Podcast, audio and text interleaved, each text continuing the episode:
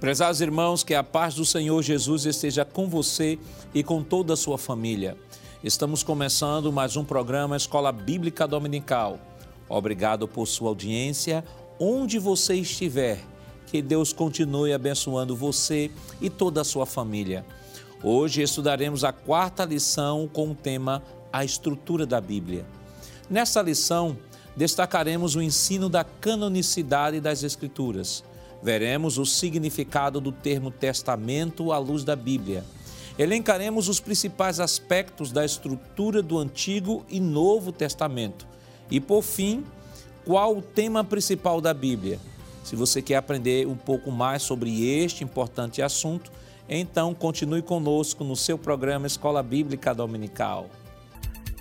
Você sabia? A Bíblia tem 40 autores diferentes, de diferentes épocas lugares e contextos sociais. Em sua maioria, viveram em tempos distintos e nunca fizeram uma reunião de pauta. Vejamos o que nos diz o nosso textuário. E disse-lhes: São estas as palavras que vos disse estando ainda convosco. Convinha que se cumprisse tudo o que de mim estava escrito na lei de Moisés e nos profetas e nos salmos Lucas capítulo 24, versículo 44. A verdade prática nos diz: a Bíblia se divide em Antigo e Novo Testamento, totalizando 66 livros, divinamente inspirados. Toda ela é a nossa regra de fé e prática. Os objetivos específicos da lição de hoje são três. Primeiro, mostrar como a Bíblia está organizada e que ela se divide em dois testamentos. Segundo, esclarecer como os livros do Antigo Testamento são classificados. E terceiro, constatar, expor a classificação dos livros do Novo Testamento. A leitura bíblica em classe para a lição de hoje está escrita em Lucas, capítulo 24, versículos 44 ao 49. Acompanhe conosco. E disse-lhes: São estas as palavras que vos disse, estando ainda convosco convinha que se cumprisse tudo o que de mim estava escrito na lei de Moisés e nos profetas e nos salmos. Então abriu-lhes o entendimento para compreenderem as Escrituras. E disse-lhes: Assim está escrito, e assim convinha que o Cristo padecesse e ao terceiro dia ressuscitasse dos mortos, e em seu nome se pregasse o arrependimento e a remissão dos pecados em todas as nações, começando por Jerusalém. E dessas coisas sois vós testemunhas, e eis que sobre vós envio a promessa de meu Pai. Ficai, porém, na cidade de Jerusalém, até que do alto sejais revestidos de poder. Para comentar a nossa lição hoje, contamos com a participação do presbítero irmão Jonatas Eder. Pai, seu irmão Jonatas. Pai, seu pastor Jackson. E contamos também com a participação do auxiliar e professor irmão Jonas Santana. Parte do irmão Jonas. Pai, senhor, pastor Jackson. Queridos irmãos, esta semana estamos estudando a quarta lição que tem como título A Estrutura da Bíblia. Nós estamos vindo de uma sequência, né, falamos sobre a autoridade da Bíblia, falamos sobre a inspiração da Bíblia. Semana passada falamos sobre a inerrância das Escrituras e agora nós vamos tratar especificamente da estrutura da Bíblia. Como a Bíblia está estruturada, como a Bíblia está dividida, qual foi o processo é, que levou o Novo o Antigo Testamento até a quantidade de livros que tem hoje, o Novo Testamento, que é para gente é, que já temos a Bíblia já completa, fechadinha, livrozinho todo encadernado, bonitinho, a, a sensação que, que nós temos é que a Bíblia já começou dessa forma e que de fato não começou desta forma. Nós temos a todo um processo que vai sendo desenvolvido ao longo da história da humanidade, né? considerando, por exemplo, o Antigo Testamento, que o Pentateuco, o primeiro livro, primeiros livros a serem escritos é, do Antigo Testamento foram escritos em mais ou menos no século XV a.C. Então, observe são mais de 1.600 anos que a Bíblia levou para ser escrita na sua totalidade. É muito tempo e o processo foram diversos. E esta lição nós vamos trabalhar essa questão da divisão da Escritura. Irmão Éder, falar sobre a estrutura da Bíblia parece ser até chovendo molhado, né? Uhum. Porque nós já temos tudo já divididozinho, tudo organizado e parece que não há necessidade de se trabalhar isso. Mas por que precisamos estudar sobre a estrutura da Bíblia? Qual a importância disso? Bem, pastor, queremos também saudar a todos que estão em casa, não é? é a importância, pastor, é porque como nossa mente é uma mente que a, ela é organizada, não é? adora organizar em sistemas, é importante a gente entender que a Bíblia também está padronizada, Jonas, nesse aspecto, né? Porque, por exemplo, você vai ter é, livros organizados de acordo com o tipo da escrita, às vezes de acordo com o autor, e principalmente a mensagem sendo propagada. Né? Lembrando que nos dias de Jesus, o Antigo Testamento já estava todo organizado né, nos dias de Jesus. Isso fica claro em Lucas capítulo 4, versos 14 em diante, quando Jesus vai pregar na sinagoga de Nazaré. Então, acredito que, principalmente, pastor, para que a gente entenda que a palavra de Deus ela, é, ela está organizada para que a gente entenda que o tema central é Cristo. Né? Lembrando, não houve uma reunião entre os autores da Bíblia para escrever a Bíblia. Né? Quem está em toda a escrita é o Espírito Santo. Espírito Santo está lá com Moisés escrevendo, estará com Jonas escrevendo, estará com Amós escrevendo, mas não estarão todos os autores juntos. Alguns nem viveram no mesmo período, né? nem se viram, muitos nem se viram. Mas o importante dizer é que essa organização ela vai nos ajudar a compreender melhor a mensagem das Escrituras. A gente vai aprender hoje que o nosso, a nossa Bíblia moderna ela é uma bênção, porque está tudo organizadinho. Mas, por exemplo, só para citar um fato, nos dias de Jesus, quando, quando iria se ler um texto, tem que pegar um rolo. Tem que se pegar um rolo. Eu acho que vale a pena a gente ler esse texto. Abra sua Bíblia, Lucas capítulo 4. A gente vai ler o versículo de número 16 em diante. E chegando a Nazaré, onde fora criado, entrou num dia de sábado, segundo seu costume, na sinagoga e levantou-se para ler. Foi-lhe dado o livro do profeta Isaías. E quando abriu o livro, achou o lugar em que estava escrito: O Espírito do Senhor é sobre mim, pois que me ungiu para evangelizar os pobres enviou-me a curar os quebrantados do coração, a pregoar a liberdade aos cativos, dar vista aos cegos, pôr em liberdade os oprimidos e anunciar o ano aceitável do Senhor. Cerrando o livro, tornando a dá-lo ao ministro, assentou-se e os olhos de todos na sinagoga estavam feitos nele. Então, observe que quando Jesus foi ler o livro de Isaías, não foi entregue vários rolos, mas sim um.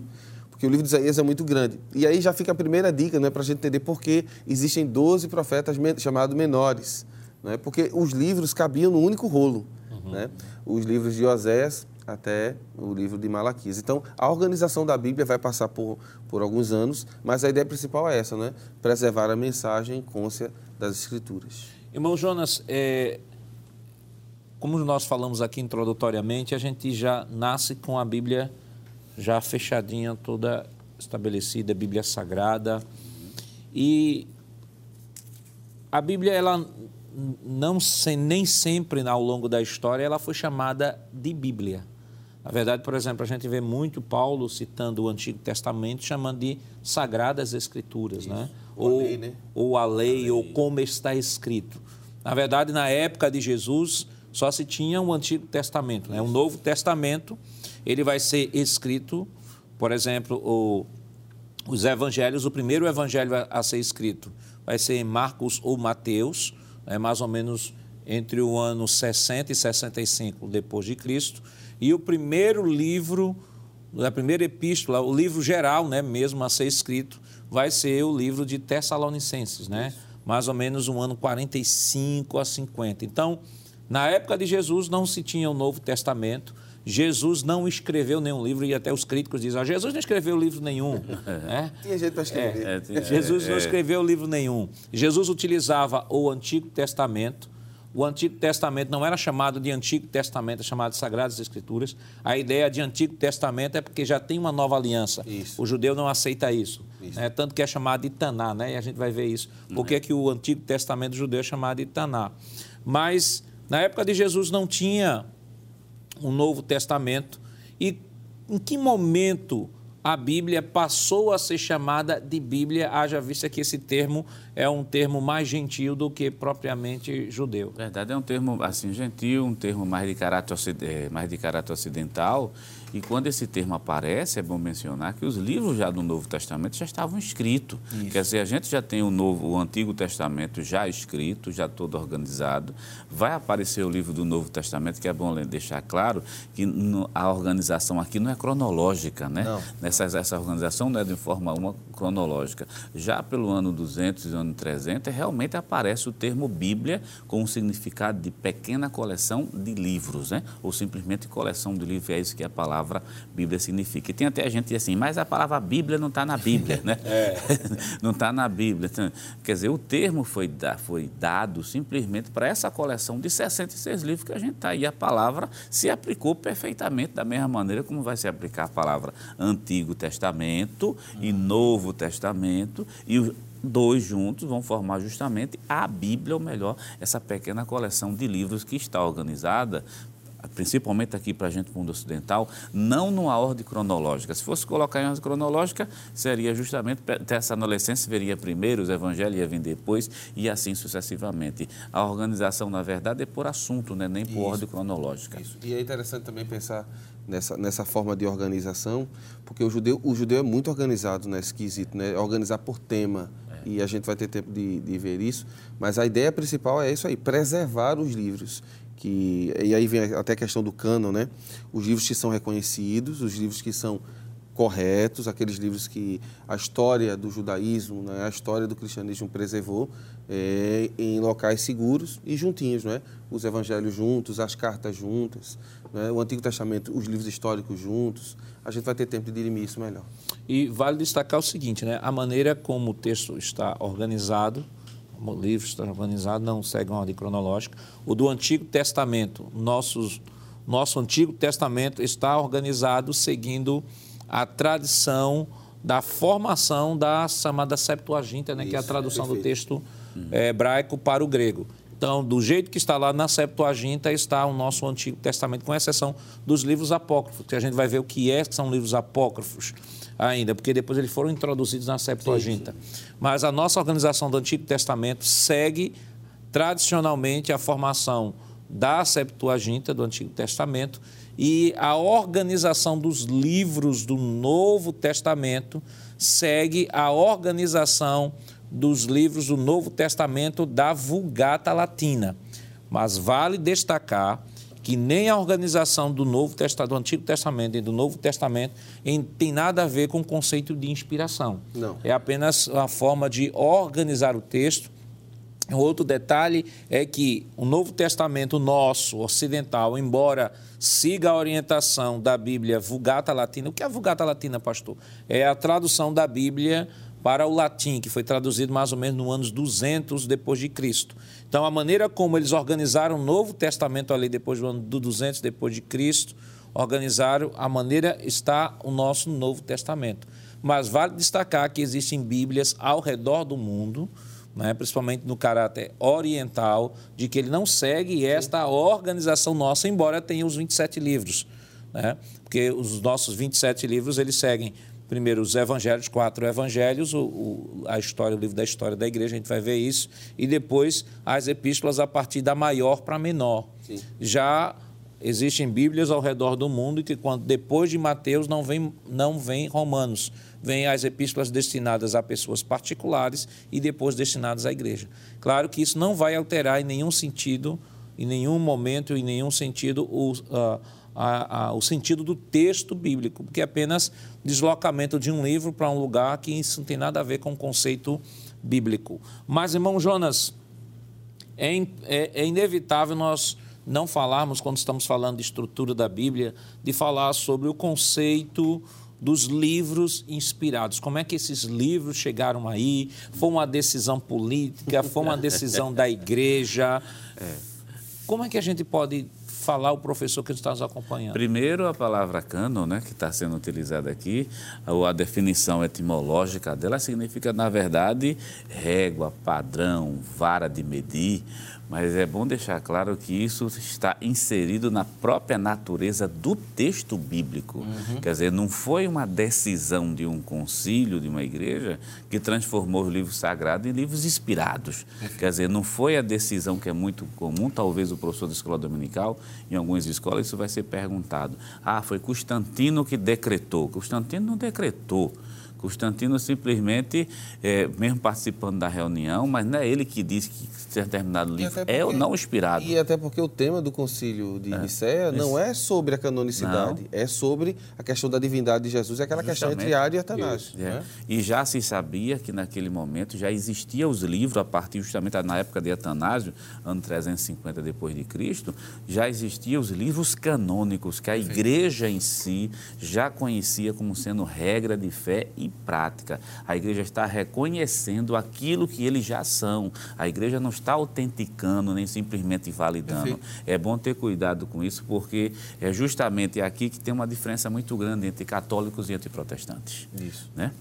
E vale destacar que é no concílio chamado Concílio de Cartago, em 397 depois de Cristo, onde há um, um, uma grande reunião entre a Igreja Oriental e a Igreja Ocidental, onde há o reconhecimento. Vale destacar, a igreja reconhece, a igreja não determina, a igreja reconhece.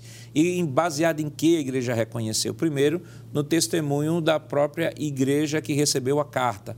A igreja, ela lia a carta, a igreja colecionava a carta.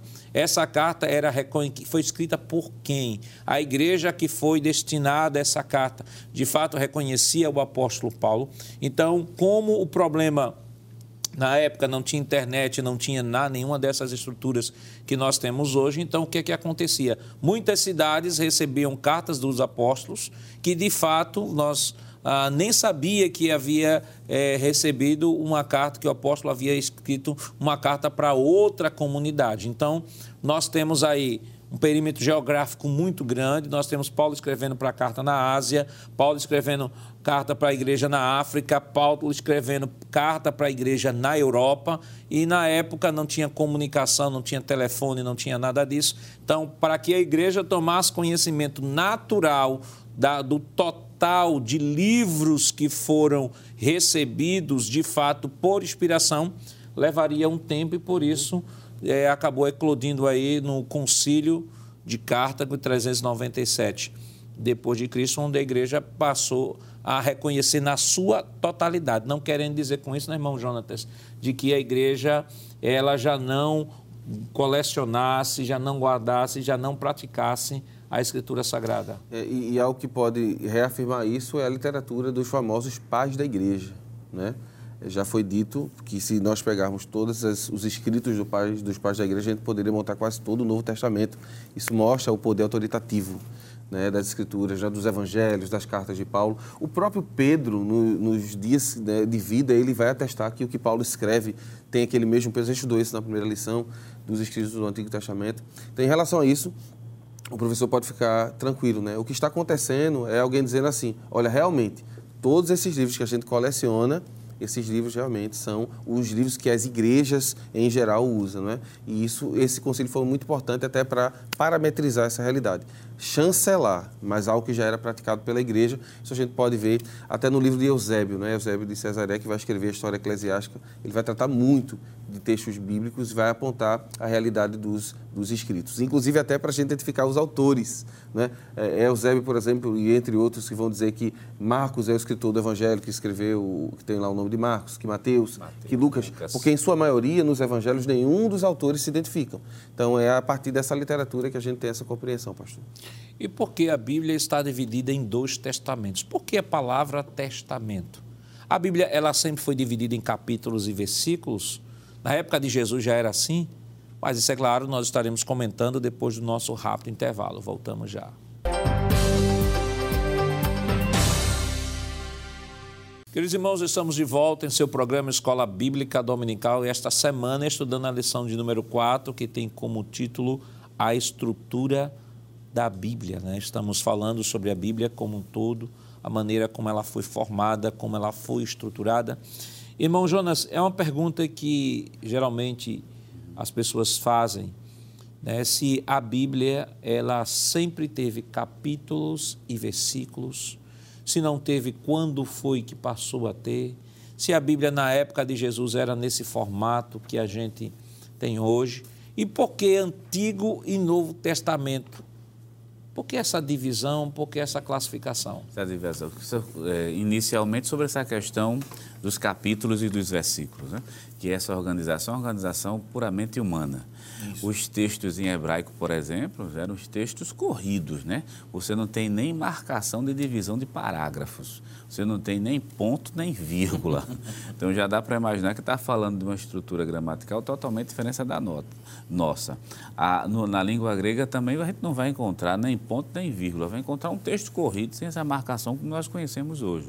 Então é bom deixar claro que lá atrás, ou melhor, no passado, tanto para o Antigo como para o Novo Testamento, a estrutura de formatação do texto era totalmente diferente do nosso, porque pertencia a uma, uma realidade local deles. Na hora que vai fazer a tradução para a língua portuguesa, não, tradução para o mundo ocidental, aí vem uma dificuldade. Qual a dificuldade? Como localizar no texto, como, como facilitar a localização de determinados trechos no próprio texto bíblico? É quando vem a ideia justamente de capítulo. Uhum. Aí se coloca o capítulo para facilitar justamente justamente a ideia de localização. E depois, para facilitar que essas coisas não vieram simultâneas, né? posterior. É, posterior. Primeiro entra o capítulo, a ideia de capítulo, depois vai entrar a ideia de versículo. Os versículos, quando entram, entram também para localizar trecho. Claro que isso aqui é coisa puramente ocidental, humana, mas que não interfere na inerrância, na infabilidade, isso. nem tampouco na organização dos e próprios livros. E a questão de epígrafe, né? Uhum, As epígrafes, é bom sim, dizer isso aí, porque bom. às vezes as pessoas pensam que aquelas palavrinhas em negrito é. que está sobre o texto, sobre, né, em cima assim do texto, aquilo ali também é inspirado, né? Na realidade, aquilo ali é uma forma hermenêutica de identificar a história, né? E, e, alguns, infelizmente, estão até um pouco equivocados. Por exemplo, quando a gente lo, é, localiza Lucas 15, aí alguém diz assim, é a história da ovelha, é. a ovelha perdida. perdida. Mas quando a gente vai ver a história realmente, é a história do pastor que vai em busca da ovelha, não é? Verdade. E tem também aquela da parábola do rico e Lázaro, que a gente sabe que não é em si uma é, parábola, né? Então vale a pena, eu acho que explicar isso. Não, também. vale a pena explicar, porque essa questão da parábola, para falar sobre a questão de Novo e Antigo Testamento, é, em algumas versões anteriores foram colocadas realmente parábola do rico e Lázaro, mas aquele trecho que está ali em cima, o que a gente chama de epígrafe, né, que é aquele subtítulo, aquilo quem colocou foi a Sociedade Bíblica do Brasil, a tradução, Isso. e que depois ela revê, você pode pegar as outras Bíblias que já não, já não tem mais. As modernas já não possuem. Não, não é parábolas, é a história do rico e Lázaro. Isso. Então, assim, o que é que o, o texto não muda, mas a epígrafe ela pode mudar. Por que muda? Porque lá no passado não era dessa, não era dessa forma. Aí vem agora a questão do Antigo e Novo Testamento. Enquanto o pastor falou na, no, no bloco anterior, né, que o Antigo Testamento é chamado Sagradas Escrituras, Isso. Escritura Sagrada, a palavra Amém. do Senhor, a lei do, a, a, lei do Senhor. Mas quando chega no mundo ocidental, se verifica o seguinte: olhando para o texto do Antigo Testamento, que a palavra testamento significa, na verdade, aliança, Isso. significa pacto. E Deus havia estabelecido um pacto realmente com o seu povo. Então, por isso que se colocou o antigo pacto, que não anula o primeiro pacto de jeito nenhum, porque no Novo Testamento vai ser feito também um pacto com sangue, uma nova aliança com sangue. No Antigo Testamento, a gente tem uma, a gente tem uma aliança também marcada por sangue. A gente pode verificar isso no Êxodo, capítulo 24, do versículo 3 até o versículo 8. Por, por incrível que pareça, até lá em Hebreus, capítulo 9, versículos 19 e 20, também fala do antigo pacto marcado com sangue. Sangue de animais. Né? Sangue de animais. Já o novo pacto, a nova aliança, o novo testamento, como foi feita a tradução, já é marcado agora não pelo sangue de touro, nem pelo isso. sangue de bode, mas sim pelo sangue, Glória de, a Deus pelo sangue de Cristo. O que é que Glória a gente a tem? A palavra testamento se aplicou perfeitamente aí, o Antigo Testamento e o Novo Testamento, deixando claro uma coisa, que o novo não sobrevive sem o antigo, né? Nos bastidores, né? O senhor citou uma coisa interessante de um autor, pastor, que mostra o Antigo Testamento como sendo uma sombra e o Novo Testamento como sendo a realidade. Isso. Quer dizer, tire o objeto que você tira a sombra. a sombra. Quer dizer, não tem como ter sombra sem não tiver objeto. Eles, eles andam juntos e é tão necessário, é. pastor, me permita esse adendo, é tão necessário porque a própria compreensão da expiação, morte vicária de Cristo ela só é entendida à luz do Antigo. Se a gente não entender toda aquela realidade de ritual que existia dentro do templo, né, a questão da purificação, como é que funcionava, a gente não vai entender porque Jesus precisa morrer daquele jeito, né?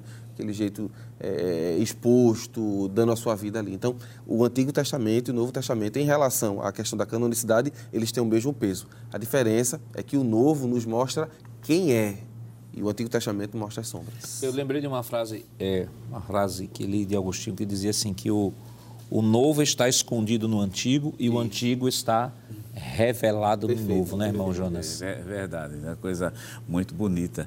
E eu só lembro de João capítulo 10 e o versículo 35, deixar esse texto, é, João capítulo 10, versículo 35, já para falar sobre essa, que o texto não pode ser anulado de jeito nenhum. Se é as palavras de Jesus. Pois se a lei chamou deuses aqueles a quem a palavra de Deus foi dirigida, aí está entre parênteses. E a Escritura não pode ser anulada. O Antigo Testamento não foi anulado, sim. Mas e os ritos? A gente já teve outros programas que falou sobre isso. O ato cerimonial, aquele, o rito não se, não se pratica mais, mas o princípio da santidade, da remissão, Perfeito. do perdão, esse princípio que aparece muito claramente no Novo Testamento, está aqui. Isso é, não perde validade. Até porque o Antigo Testamento é, explica as diversas é, formas de sacrifício, é. porque o sacrifício não era perfeito. É. E aí, com a chegada, a Hebreus vai deixar isso muito claro, né? Com a chegada do Cordeiro Perfeito. Aquele que João diz, eis aí o Cordeiro de Deus, o pecado do mundo, com o homem perfeito, né? Paulo vai chamá-lo de segundo Adão. E a carta aos Hebreus vai mostrar que ele é superior à lei, ele é superior a Moisés, aos profetas. Ele é a própria palavra de Deus. Então, com a chegada e a manifestação do Messias, aquilo que era uma sombra tornou-se visível. E com o seu sacrifício, então, se anula a necessidade do sacrifício, mas não a vida correta e santa diante de Deus. Então, fazendo uma retomada, né? Então, nós temos a Bíblia, na época de Jesus, não tinha divisão de capítulos e versículos, era o texto corrido. Perfeito. Né? Capítulos e versículos é, primeiro, a Bíblia em capítulos, ela vai ser dividida no século 13, uhum. mais ou menos no ano de 1250, século 13, ela vai ser dividida em capítulos. Ela vai ser dividida em versículos três séculos depois, né, no século 16, 1551. Né, ela vai ser dividida em versículos e a partir daí ela vai sendo produzida com capítulos e versículos. Retomando aqui que o irmão é, Éder trouxe, a questão das epígrafes, né?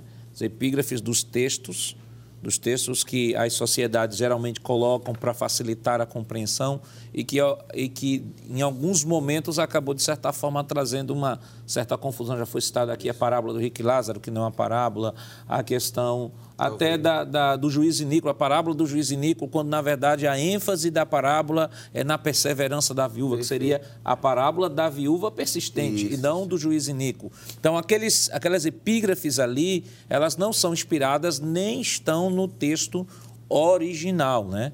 E vale destacar que, também que ainda tem essas divisões textuais que foram feitas de maneira até antinatural, uhum. né? Ela não vai seguir uma sequência é, vamos assim dizer, por assunto, ela vai sendo dividida, tanto que a gente pega texto assim que diz assim, olha, mas rapaz, esse versículo deveria estar lá, lá em cima, por, por que, é que ele está aqui embaixo? Porque, na verdade, a divisão não foi, não, não foi uma equipe de estudiosos que sentaram para fazer essa divisão. Né? Dizem os historiadores que teve divisão de Bíblia que foi feita em, foi feita em cima de uma mula, né? Foi é. sair dividindo em cima de uma mula. Né? As folhas, né, pastor, quando eu terminando, eles precisavam Isso, alterar para outra folha. Precisava alterar, então tem toda essa estrutura. Mas falamos aqui sobre os livros inspirados do Antigo Testamento, livros inspirados do Novo Testamento, né? Tanto o Antigo quanto o Novo Testamento. A Bíblia hebraica ela segue uma estrutura de organização completamente diferente da nossa. Por que, irmão Éder? Muito bem. Jesus vai asseverar isso né, diversas vezes, quando ele vai dizer assim, é a lei e os profetas. profetas. Né? Então, a, a, Bíblia hebraica, pastor, ela tem uma divisão diferente da nossa. Por quê? Porque lá vai estar organizado tudo que é a lei, a realidade dos profetas e dos escritos. Né? Para nós, é, é, chamado de Torá, Nevim, né, que é os profetas, e os Ketuvins, que são os livros poéticos. A produção vai colocar na tela aí para os irmãos observarem como é que está essa organização. E ela é diferente da nossa, né? Da lei, ela bate igualzinho, né? Nós temos aí Gênesis, Êxodo, Números, Levítico e o livro de Deuteronômio. Porém, quando vamos chegar aos nevins, que são os profetas, vão aparecer aí. Observe, Josué, Juízes, um livro de Samuel, né? Isso Perfeito. é muito interessante dizer. Um livro para os reis e aqueles que são chamados de profetas anteriores, Isaías, Jeremias e Ezequiel. A terceira divisão, essa terceira coluna, estão os ketuvins, que são os escritos. Nesses escritos, você tem a divisão dos rolos que eram cantados, que são chamados de Meglote, não é? E aí você tem cânticos, você tem Ruth, você tem Lamentações, Esté e Eclesiastes. Você tem os livros poéticos, que são o livro é, dos Salmos, Provérbios e Jó, é, dos livros poéticos. E você tem também os livros históricos, que na Bíblia hebraica entra até Daniel. Olha, observe aí, Daniel, os livros de Esdras e Neemias, que compõem um único rolo, e o livro das crônicas, que também é um único livro. Então, observe como a estrutura é diferente. Né? Essa organização está assim de acordo com o pensamento dos eruditos é, judeus. Essa mudança vai acontecer no, no Novo Testamento, ou, perdão, no Antigo Testamento, quando dá tradução para o grego, você chegou a comentar. E aí, nessa tradução para o grego, nós vamos ter mais ou menos a nossa formatação de hoje cinco livros para o Pentateuco, né? Nós vamos ter os livros históricos, que vai ali do livro de Juízes, Josué, perdão, até o livro de Esté. Depois você vai ter os livros de cunho poéticos, e aí entra Jó, entra Jó Salmo, Salmos. Provérbio, Cantares, Eclesiastes. Você vai ter os profetas, e aí uma dupla divisão, os maiores e os menores, e aí os menores serão chamados de os doze. E essa divisão, ela parte da Septuaginta. Então, na realidade, essa divisão é para facilitar. Os judeus achavam mais interessante assim. Jesus dividia a Bíblia, muitas vezes, em duas partes. Lei e profetas, não é? Embora existiam também os escritos, que como foi lido no, no texto do capítulo 24 de Lucas. Então, seria mais ou menos isso, pastor, essa, essa divisão. E é interessante que é a única vez onde 24 é igual a 39, né, irmão? É. Porque a divisão da Bíblia hebraica são 24 livros. Só que esses 24 correspondem ao nosso 39, porque já foi dito aqui. Samuel não são dois livros, mesmo como Samuel, é Samuel um só. Crônicas. É, Crônicas é um livro só. E os 12 profetas menores Também formam um só, um só livro. Então vai fazendo aquela, aquela fusão de sorte que ficam 24 livros. Então é a única vez na história que 24 é igual a 39. A 39, porque a nossa divisão é muito mais particularizada, né? Porque é o pensamento ocidental que está vigorando na hora de fazer essa distribuição. Já no mundo, orient... no mundo oriental, por sua vez, não. Ele tem essa divisão de 24 e depois eles vão fazer uma divisão ainda de três, né? Para três em blocos. E o próprio Jesus disse em Lucas capítulo 24, versículo 44 dizendo o seguinte: era necessário que se cumprisse tudo o que de mim estava escrito na lei. Isso de Moisés, ele deixa bem claro, já essa aqui é a lei de Moisés. A primeira divisão. Primeira divisão, nos profetas, que é aquela segunda. É, maiores e menores, e nos salmos, quer dizer, as três divisões da Bíblia hebraica, Jesus citou em três palavras: lei, profetas e salmos. E Os 24 livros estão simplesmente inseridos nessa fala de Jesus. E é interessante que se você pegar uma Bíblia hebraica, você vai encontrar a mesma literatura que nós é temos aqui, né? É. A Bíblia hebraica mais conhecida é a Stuttgartense. Ela é uma Bíblia totalmente totalmente escrita em hebraico. E se você aprender a, a, a ler em hebraico, você vai ver que o que está lá é, está traduzido. Agora você vai precisar fazer a transliteração. E aí é um trabalho, um trabalhinho a mais. E, e essa lição é uma oportunidade muito boa para que o professor da escola possa estimular os seus alunos a decorar a sequência dos livros da Bíblia. É importante, pastor, decorar isso? É importante, sim, até para a localização de texto. De repente, você está num culto, em todos os cultos nós temos a leitura da palavra.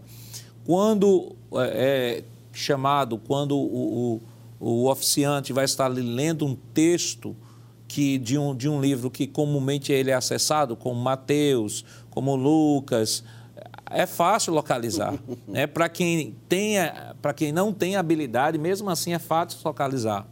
Mas quando vai se fazer uma leitura no livro de Obadias, no livro de Oséias, no livro de Filemão, para quem não tem familiaridade com o texto sagrado, é uma angústia. Né? A pessoa fica tão desnorteada né, que perde até a noção de, de ir lá para para lá para a primeira página, verificar lá no índice qual é o número da página daquele livro, fica até com vergonha às vezes, porque não está familiarizada com o texto bíblico. Então é importante que o professor desenvolva em sala de aula, peça para os seus alunos decorar. Existem até hinos Isso. é. que facilitam isso, né? A, a, a, a, decorar a sequência dos livros da Bíblia. Treine isso com seus alunos. Peguem textos do livro de Obadias, do livro de Jonas, do livro de Miqueias, pegue e comece a pedir para seus alunos começarem a ler, para que eles tenham familiaridade com a Escritura. É tão bom, irmãos, quando nós conhecemos o livro sagrado. Não é apenas ler, mas conhecê-lo de capa a capa. É claro que tem gente que diz assim, não, mas eu gosto de ler a Bíblia, mas eu não gosto de decorar. Para que decorar a sequência? Isso não traz edificação? Claro, não traz edificação, porque saber a sequência do livro da Bíblia não traz edificação. O que traz edificação é você ter familiaridade com o texto bíblico e ter a velocidade de poder localizar o texto quando necessário, quando você precisar. Então é importante que o professor ele possa desenvolver isso em sala de aula com seus alunos. Escola dominical é um ambiente perfeito para treinar os seus alunos na familiaridade com a localização de texto na Escritura. Estamos falando sobre a estrutura da Bíblia. Falamos aqui sobre os livros inspirados, Antigo e Novo Testamento. E por que, que a nossa Bíblia não tem aqueles chamados livros apócrifos, aqueles livros a mais? Porque a nossa Bíblia tem X livros, 66 livros, e a Bíblia e outras Bíblias possuem outra quantidade de livros. Mas isso é claro, nós estaremos comentando depois do nosso rápido intervalo. Voltamos já. Queridos irmãos, estamos de volta no seu programa Escola Bíblica Dominical, neste último bloco da lição que esta semana estamos estudando, de número 4, que tem como título A Estrutura da Bíblia. Nós já falamos sobre a divisão da Bíblia, Bíblia do Antigo Testamento, Novo Testamento, significado da palavra testamento. Por que testamento? Por que antigo? Por que novo? Porque a Bíblia hebraica tem 24 livros, a nossa Bíblia tem 39, isso Antigo Testamento. Por que, que os nossos livros estão organizados da maneira como estão organizados? Mas existe uma pergunta, irmão, irmão Éder, que é levantada por muitas pessoas. Por que é que, as, que a nossa Bíblia tem 66 livros e a Bíblia é, da Igreja Católica ela tem mais livros do que a nossa Bíblia? É como se a nossa estivesse faltando alguma coisa, né? A pergunta é, historicamente era assim? E para a gente entender isso, a gente precisa aprender alguns conceitos, né? Que na lição, se o professor for buscar, na lição anterior, é, na página de número 20, na, que eu estou lendo, ela explica ponto a ponto isso aí. Por exemplo, ele explica o que são os manuscritos originais, que a gente chama de autógrafos. Então, os autógrafos são os livros que os homens de Deus inspirados escreveram. Só que esses livros não ficavam só lá. Senhor comentou isso no segundo bloco, né? Eles circulavam. Então, era necessário que alguém fizesse uma cópia. Essa cópia é chamada de apógrafos. E são exatamente essas cópias que nós possuímos hoje. Né? Cerca de 25 mil cópias desses livros. E dentre esses livros também existe uma outra característica que é chamada de livros apócrifos. E essa palavrinha, pastor, é, significa oculto, escondido, não genuíno ou espúrio.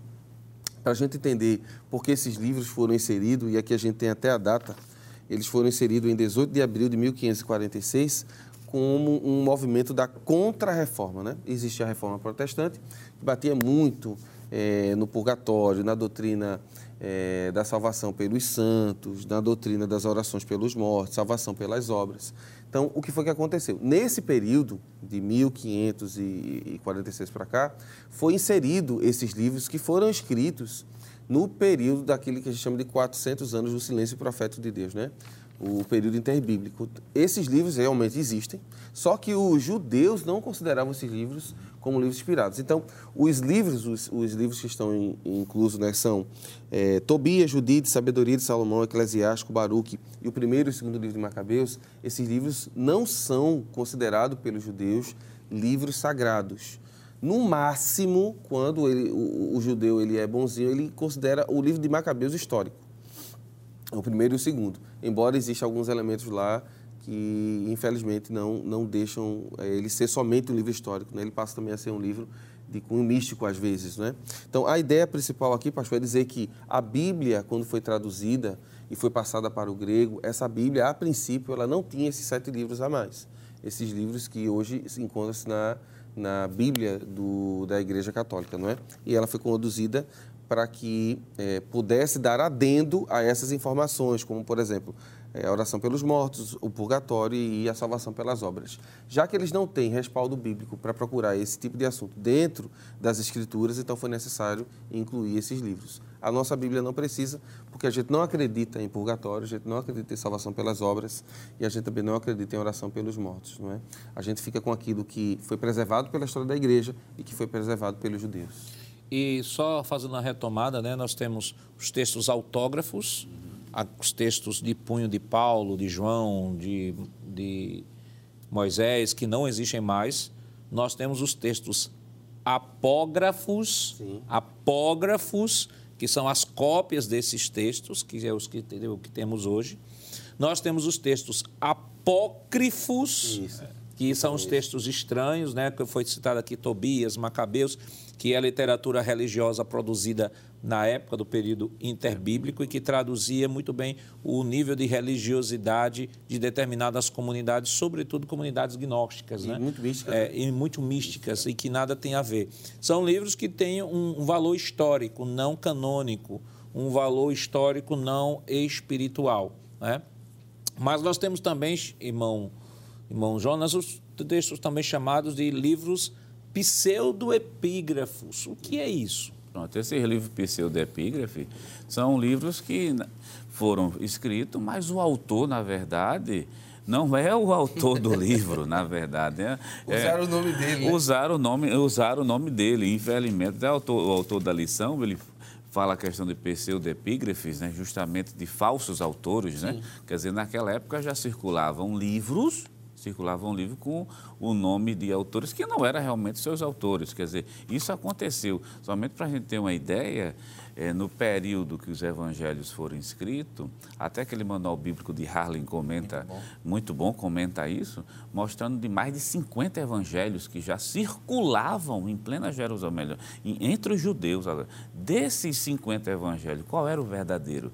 Que muitos eram, é, eram pseudo-epígrafes que se tinha. Aí é os pais da igreja, nesse caso já foi mencionado aqui, é que vai dar um, uma contribuição muito grande para dizer este livro aqui é justamente o livro que saiu da mão de Mateus, de Marcos, de João e assim sucessivamente. É. E boa parte também, pastor, dessas pseudoepígrafes, elas correram o mundo no período do gnosticismo, né? Isso. Que é, é para pegar aquela base de que não, a doutrina ela é, vai além daquilo que está na escritura, né? E infelizmente isso deixou um, um registro negativo na história da igreja, por isso eles foram colocados de lado. Porque veja, se um livro não pertence a fulano, por exemplo, Pedro, né? Evangelho segundo Pedro. Se não pertence a Pedro, por que alguém colocaria o nome dele? Já identifica que aquela mensagem não funciona. Ele precisou de um, de um nome forte para que a sua mensagem fosse ouvida. E a Bíblia não funciona assim, não é? Quando o autor quer se identificar, se identifica. Quando não quer, não se identifica. Por quê? Porque não importa. O autor, na realidade, é o Espírito Santo. Né? Aliás, o apóstolo Paulo ele sofreu um problema como esse. Né? Nós temos, verdade. por exemplo, é em 1 Tessalonicenses capítulo 4, só mencionando, 1 Tessalonicenses capítulo 4, versículo 13 ao 18, o apóstolo Paulo vai orientar a igreja acerca do arrebatamento da igreja. Vai dizer aos crentes: vocês não precisam abandonar suas vidas, abandonar a vida social, vocês podem continuar trabalhando, porque quando Jesus voltar, vocês participarão dessa reunião, não só vocês, mas aqueles que morreram também virão com Cristo e participarão desse, desse momento. Paulo já tinha orientado a igreja sobre isso. Só que em 2 Tessalonicenses, no capítulo 2, veja o que o apóstolo Paulo nos diz, versículo 1 e 2. Diz o seguinte: Ora, irmãos, rogamos-vos pela vinda do Senhor Jesus Cristo e pela nossa reunião com Ele. Ou seja, Paulo está dizendo à igreja que já tinha falado à igreja sobre este assunto. Ele diz que não vos movais facilmente do vosso entendimento, nem vos perturbeis, quer por epístola, quer por espírito, quer por palavra, quer por epístola, como de nós, como se o dia do Senhor estivesse já perto. Outra tradução diz como se epístola tivesse partido de nós. Né? O apóstolo Paulo ele começa a dizer que alguém aqui escreveu Isso. uma carta, entre 1 Tessalonicenses e 2 Tessalonicenses, escreveu uma carta dizendo que era o apóstolo Paulo. É por isso que em 2 Tessalonicenses capítulo 3, versículo, versículo 17, veja o que Paulo diz. Saudação da minha própria mão, de mim, Paulo, que é o sinal em todas as epístolas. Assim escrevo. Como é que o apóstolo Paulo escreve?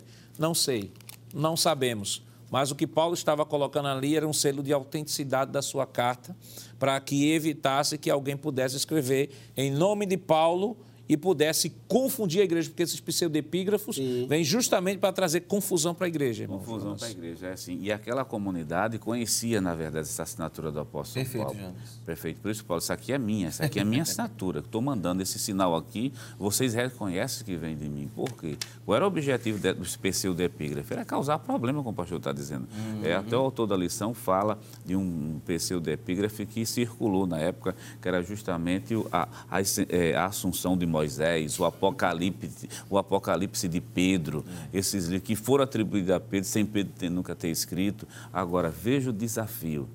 Hoje fica mais fácil porque a Bíblia está aqui completa. Eu lembro quando o pastor estava falando que a gente tem tudo hoje arrumadinho. Graças a Mas, Deus. pastor, imagine no século II, século I, É.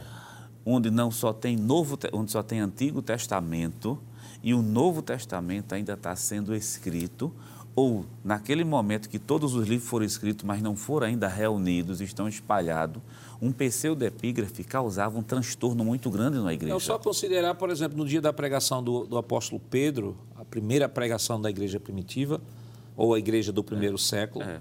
né, você não tem nenhum texto do Novo Testamento escrito, você só tem o Antigo Testamento. E qual é o elemento, qual é o material que Pedro usa para a sua pregação? Dois elementos. Primeiro, o Antigo Testamento, Pedro cita Joel, e Pedro cita a tradição oral, que é justamente, ah, fazia mais ou menos dois meses, dois meses que Jesus havia morrido, pega um evento da morte e ressurreição de Jesus para introduzir na sua mensagem. Ou seja, Pedro não tinha uma Bíblia na mão, a Bíblia de Pedro era o Antigo Testamento e o evento que havia ocorrido em mais ou menos dois meses, que estão falando de Pentecostes, né, que é 49 dias, né? A, a- a Jesus ressuscita na festa das primícias e 49 dias depois era a festa de Pentecostes, mais ou menos dois meses depois da ressurreição de Jesus. E Pedro está falando justamente desse momento. Não tinha nada. Aí imagine esse vácuo de escritura. Nós temos a tradição oral nesse período ainda que não tinha escritura, tradição oral. A- a- o problema que era um texto A- a- Pseudepígrafo. Exatamente. E é interessante que quando Pedro apela para essa questão histórica do momento, é porque o pessoal que ficou para a Páscoa, né, vem para a Páscoa, eles teriam que ficar até o Pentecostes para voltar. É, era o ritual do judeu, né? Ele vai para Jerusalém, ele participa da Páscoa, festa das primícias, quando Jesus ressuscita, e fica até o, o dia de Pentecostes. Então, está fresquinho na mente das pessoas o- a morte de Jesus, não é? E a história da ressurreição. Então, Paulo, Pedro, perdão, pega aí essa questão histórica e diz, não é? Uma coisa que faltou dizer é que a centralidade do Antigo Testamento, eu acho que eu não comentei isso lá atrás, a centralidade do Antigo Testamento está na pessoa de Cristo. Não é? O Antigo Testamento inteiro é para falar sobre o Messias. Não é? A lei, a história, a poesia, as profecias são para falar sobre o Messias. E o Novo Testamento, como a gente vai poder ver agora, é a manifestação desse Messias, pastor. Irmão Jonas, o nosso tempo já está apertado, já está indo embora. Que lições.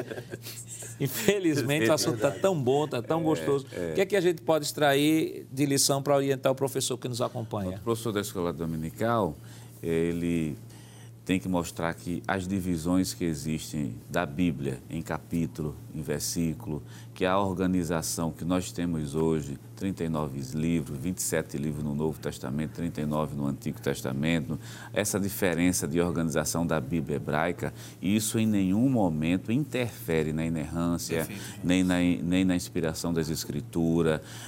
Ter, cuidado de, ter o maior cuidado de dizer que isso foi feito com a finalidade de localizar a passagem bíblica. Não é a mão do homem interferindo no texto. Não é isso que, que a gente está dizendo aqui. Mas é a localização. É muito mais fácil pegar a Bíblia hoje e dizer, leia em João capítulo tal, versículo tal, fica mais fácil para a comunidade. Então, o objetivo é facilitar a localização e, acima de tudo, a leitura da palavra de Deus. O objetivo sempre vai ser esse, deixar a Escritura como sendo relevante e isso simplesmente são um mecanismo que a gente usa para facilitar a, a localização do É, texto. quais são as coordenadas canônicas? Né?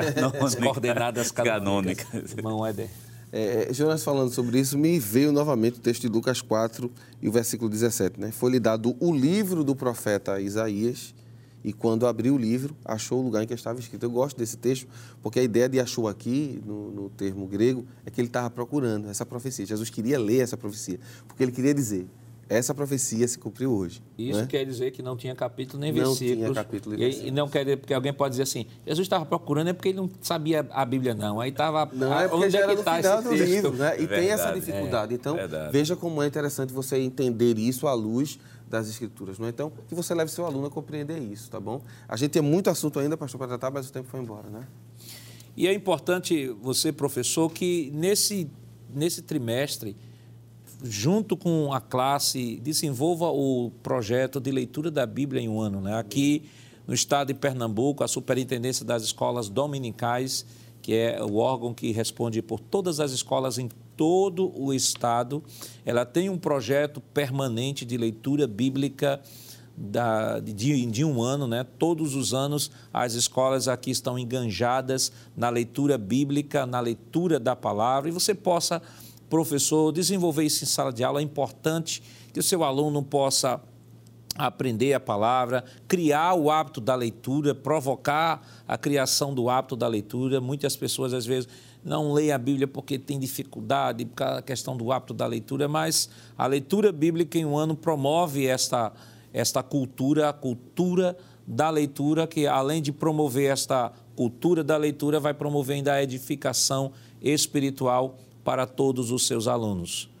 Prezado irmão, a Bíblia contém tudo aquilo que Deus quis revelar à humanidade. Seu principal objetivo é demonstrar a salvação através da fé em Jesus Cristo. Por isso, não devemos modificar, acrescentar ou excluir nenhuma de suas palavras, nem incluir nenhum outro livro que não foi inspirado por Deus. Que Deus continue lhe abençoando em nome de Jesus. Chegamos ao final do programa de hoje, onde estudamos a estrutura da Bíblia. Na próxima semana estudaremos a quinta lição com o tema Como ler as Escrituras e esperamos contar mais uma vez com sua honrosa audiência. Que a graça do nosso Senhor Jesus Cristo, o amor de Deus nosso Pai, a comunhão do seu Santo Espírito estejam com todos hoje para todos sempre. Amém.